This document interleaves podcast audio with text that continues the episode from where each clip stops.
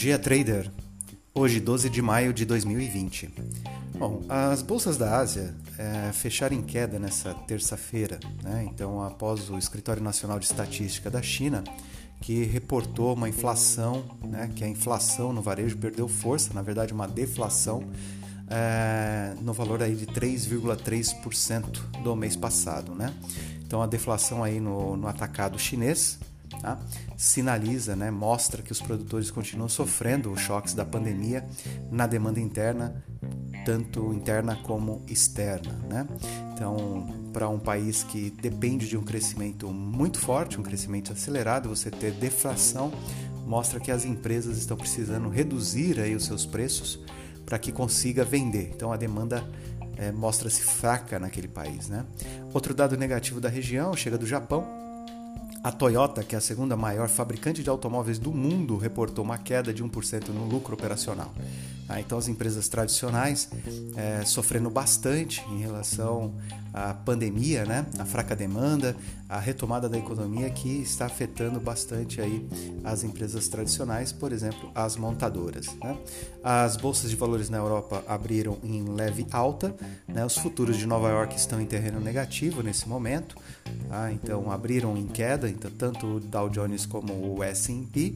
De um modo geral, os investidores estão atentos à liberação do, do lockdown né, e à disseminação do, do, coronavírus. Então, tem uma expectativa se essa abertura econômica e o retorno do coronavírus é, não vão afetar, na verdade, aí, mas mais o setor produtivo. Né?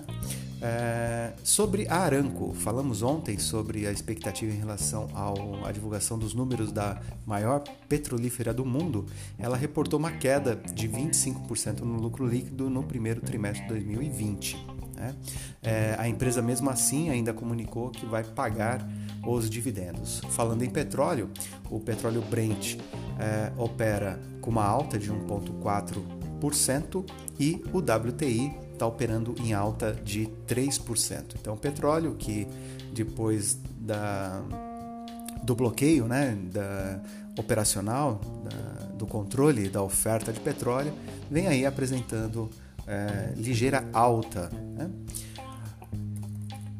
Sobre o coronavírus, né? O coronavírus que é uh, o grande indicador econômico do momento, né? ele ainda coloca em dúvida essa recuperação econômica, pois nós tivemos ainda alguns países que estão é, com os casos é, sendo elevados, né? É, e a trajetória ainda não arrefecida, né? Por exemplo, os números no Brasil ainda seguem crescendo, tá? É, e no mundo todo ainda a gente tem alguns locais que há uma retomada, né? De casos, uma vez que já havia sido praticamente zerados os números de casos, né? Haja vista, por exemplo, a China, tá? É, enquanto isso no Brasil, os investidores estão olhando com cautela, tá? Uma tensão política com aquela exibição do vídeo da reunião ministerial de 22 de abril, tá? Que o Moro, né? está citando aí como prova da tentativa de interferência do Bolsonaro, tá? Então a, gravação ela deve ser apresentada a um grupo restrito, restrito de autoridades, isso deve mexer bastante com a nossa a nossa bolsa aqui no Brasil. Então, às 15 horas nós temos essa revelação, né? É, o Ibovespa ontem ele fechou com queda, né? Depois de é, atuar também no campo positivo, ele fechou com queda aos 79.064 pontos, com 1,49% de queda. Né? Foi na contramão dos mercados. Tá? E o destaque positivo foi a BR Foods, que subiu 11,25% tá? E a IRB, né, do Brasil, que despencou 14,82%. A IRB que está é, com aqueles problemas em relação à classificação dos seus balanços, né? É, teve a denúncia de, de grandes gestores e corretoras e agora vai sofrer uma fiscalização da SUSEP. Né? Ontem, quem tem via varejo em carteira deve ter passado um sufoco danado. Né?